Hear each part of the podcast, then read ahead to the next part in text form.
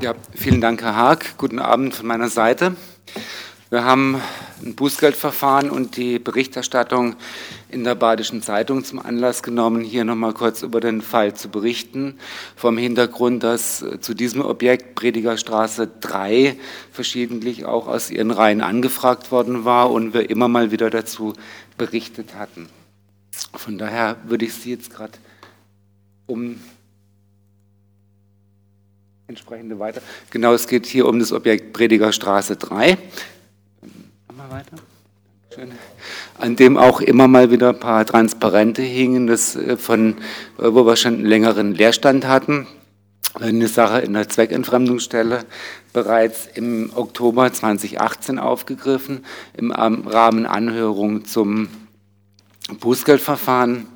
Und nachdem die Eigentümerseite da relativ zögerlich agiert hatte und äh, wir auch eine lange Zeit auf eine Bauvoranfrage warten mussten, haben wir dann 2019 einen Bußgeldbescheid verhängt. Dahingehend, Sache wurde jetzt die Tage vom Amtsgericht äh, verhandelt. Es kam ein Bußgeld in Höhe von beinahe 11.000 Euro raus.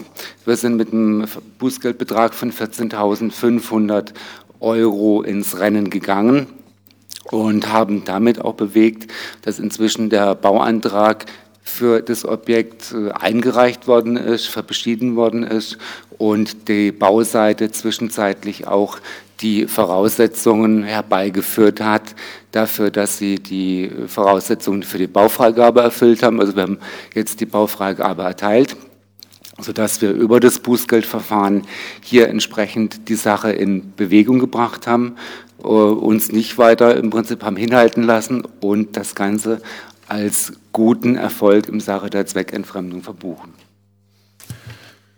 Ja, vielen Dank, Herr Ratzel. Das einzig Ärgerliche ist, dass das Bußgeld jetzt, das haben Sie mir gesagt, in die Landeskasse geht und nicht in die Stadtkasse, weil es bei Gerichtsverfahren dann immer so ist. Ähm, die 11.000 hätte man natürlich auch gut gebrauchen können, ähm, gerade nach dem gestrigen Tag, aber so ist es nun.